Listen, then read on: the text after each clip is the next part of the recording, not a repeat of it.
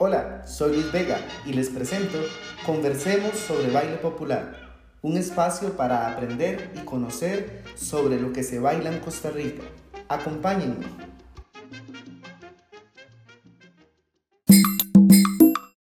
América Latina ha sido parte de un proceso intenso de intercambio musical y bailable a lo largo de su historia.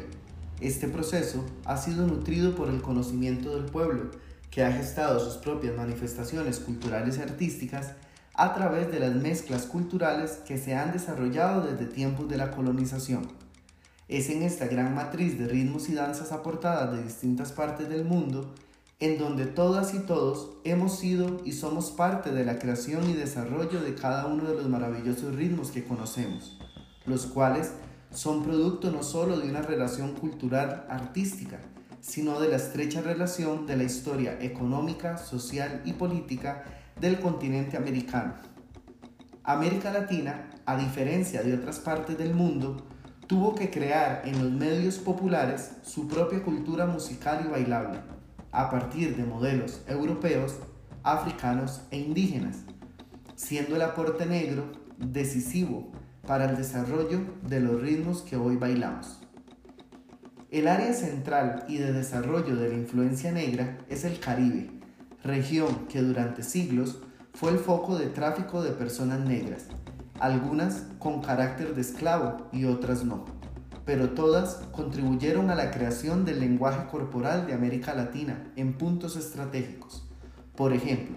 la zona costera de México donde se evidencia el desarrollo del danzón, la zona costera centroamericana, por ejemplo, donde se desarrolla la punta en Honduras, la costa que atraviesa Colombia, continuando por Venezuela, las Guayanas y Brasil. De esta manera, se va desarrollando y fortaleciendo un lenguaje común en todos estos países, en los cuales se crean simultáneamente gran variedad de ritmos que no conocen fronteras, pero que tienen un mayor desarrollo en determinadas regiones. Algunos ejemplos son el calipso en Trinidad, Jamaica y Bahamas, el son cubano, la plena puertorriqueña, los merengues en Haití y República Dominicana, la cumbia colombiana y la panameña. Todos estos ritmos se terminan de conformar en la segunda mitad del siglo XX y alcanzan su plenitud después de 1920 a través de la industria del disco y de la radio, las cuales incentivan la producción y el intercambio,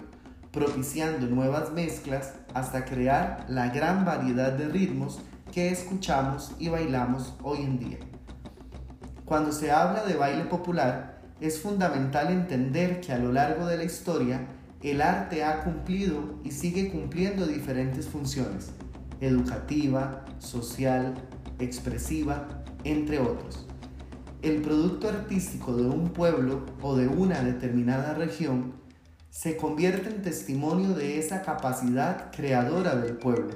la cual ha sido abordada a través de la historia de diferentes maneras, siendo esta práctica del baile en la cultura popular la posibilidad de poner en manifiesto su capacidad creadora. Las personas portadoras de esas manifestaciones populares acompañan su vida de movimientos y canciones, de manifestaciones artísticas que hablan de sus dolores y esperanzas, alegrías y sueños, y que por su profunda fuerza llegan a lo largo de América Latina para convertirse en parte nutriente de esas expresiones cotidianas y artísticas de la persona latinoamericana. Actualmente, al desarrollarse la producción con el paso a las grandes industrias, ese trabajo cotidiano pierde fuerza y valor. Se limita su carácter vivo y creador, empobreciendo la capacidad creadora del pueblo y se convierte en una población consumidora, pasiva, impersonal y deshumanizada. Lo que lleva al desarrollo del arte de masas, con características de sucedáneos artísticos para esta sociedad que va perdiendo su capacidad creadora en el trabajo que la agota y la aleja cada vez más del arte profesional y del arte como creación colectiva y popular, a tal grado de no llegar a reconocer lo que le es propio.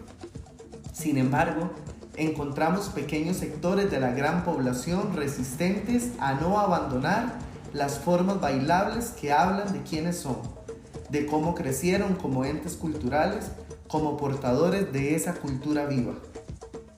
Estos sectores y otros como ellos, tanto o más marginados, en distintas partes de América Latina, continúan creando y haciendo evolucionar todos aquellos elementos que conforman un lenguaje del cuerpo,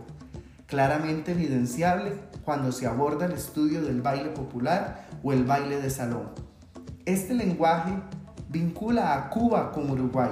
a Costa Rica con Venezuela, a Brasil con México o Nicaragua y a toda América Latina en menor o mayor grado. Entonces, baile popular hace referencia a la gran matriz de músicas y danzas provenientes de la mezcla de culturas africanas, europeas e indígenas, que permitió la creación de un nuevo lenguaje del cuerpo en América Latina, con nuevas formas musicales y dancísticas, que no solo permiten bailar, sino expresar sensaciones en tiempo y espacio y comunicar a través del movimiento del cuerpo la historia del proceso de colonización del pueblo mestizo latinoamericano y su desarrollo dentro de la cultura no oficial del Estado, o sea, la cultura popular. Sigamos bailando. Soy Luis Vega y esto es Conversemos sobre baile popular